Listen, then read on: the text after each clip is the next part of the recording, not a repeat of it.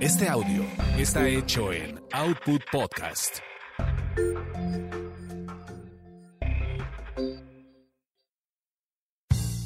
Bienvenidos sean a esta su orgasmería de barrio, donde el placer es todo nuestro. Mi nombre es arroba tulipán gordito y la banda que me respalda.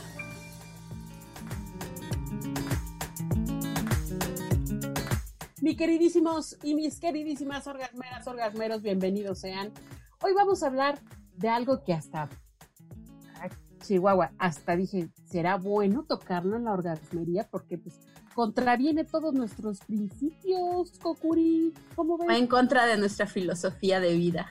Totalmente, pero pues aquí somos rete incluyentes y los vamos a incluir como no, claro que sí. Porque ya hablamos de los LGBTTTQ.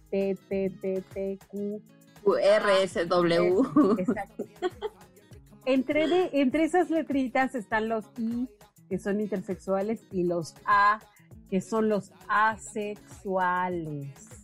Entonces yo dije, ah, chihuahuas, o sea, o sea, estos, estos vatos y estas chavas, estas personas no quieren saber de sexo. O sea, haz de cuenta, totalmente distintos a nosotras. Sí, o sea, ellos les da asquito o simplemente no se les hace llamativo tener un orgasmo. No entiendo cómo. Déjame ¿Cómo? decir. No, pero además va, va un poco más allá. Este es un estilo de vida que, que ya se está reconociendo así, cañón. O sea, ellos no tienen deseo sexual por nadie, pero sí pueden tener un, una atracción afectiva amorosa. O sea, hay hasta personas que están casadas, hija, pero son asexuales. Sí, es que ellos no. O sea, pueden tener una relación, sí, pero no van a, jamás van a tener intimidad sexual, jamás van a hacer el delicioso, porque simplemente no sienten la necesidad, no, no tienen esa calenturita rica en Exacto. sus genitales para poder, o sea, para poder intimar. Y ellos se sienten satisfechos, eso es muy, muy respetable, pero pues, pues, óyeme, no, yo no podría. Es que ahí, radica nuestra, nuestra, eh, eh, digo, pues estamos tocando este tema porque precisamente se nos hace una cosa muy curiosa, algo inconcebible casi casi. Sí, Pero- sí, sí, o, o sea, te pero- creerías que, que eso pasa cuando te casas, ¿verdad? O sea, si te casas, pues, pues ya, ahí ya, ya vuelves a ser, este, ¿cómo, cómo dices que se llama? Asexuales, pero, Sexuales.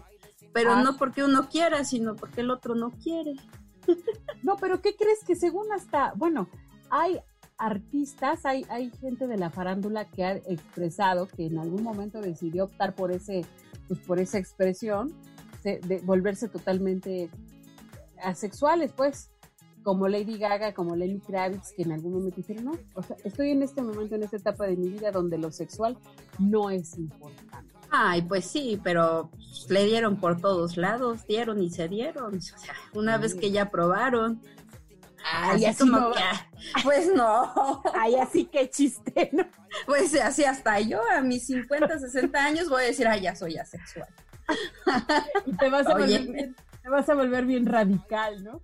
Ajá, y hasta voy a decir, me voy a ir de monja. Ya voy a ir a entregar mi alma y mi cuerpo a Dios. Bueno, pero bueno, el- no sabemos, amiga, si, si efectivamente sea un tema ya de una, una un te- revolución filosófica, espiritual, consciente, porque bueno, también hay un movimiento religioso, con todo respeto a quienes estén en ese tema, que promueve el celibato, ¿no? Promueve guardarse hasta, hasta entonces. Eso es distinto a que estos fulanitos digan, no, no quiero tener sexo porque no lo necesito y esa es mi opción sexual. O sea, hay dos opciones, tener o no tener, y yo elijo no tener, consciente, feliz, caba- ah, pues si se puede, órale, ¿no? Ajá, o sea, si encuentras a tu igual en esa parte, pues está, está genial. Porque igual si tú eres, por ejemplo, en nuestro caso, que somos así medias cachondonas, y nos encontramos a una pareja media pasiva, ¿sabes cómo va a terminar eso? sí, sí, sí sé cómo va a terminar. Y un saludo a una persona que conocí en algún momento que, que intentaba tener algo conmigo, fíjate, y hubo un detalle que me hizo así como poner unas, desarrollar mis antenitas de vinil y poner una, alarma, una, una, una alarma, así casi casi como este, mucho peligro, peligro. Cuéntaselo a quien más confianza le tengas. Me dijo, tuve una novia, pero terminé con ella porque ya quería que le diera todos los días. Y dije, ¿verdad? Afortunado deberías de sentirte. Fíjate nomás con esta mm. juventud, man. No, Yo creo que comió muchos cornflakes.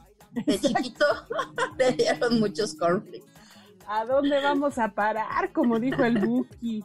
Bueno, sí, no, no, no. Pues hagan de su cola un papalote y sean felices, ¿cómo no? ¿No? Claro que sí.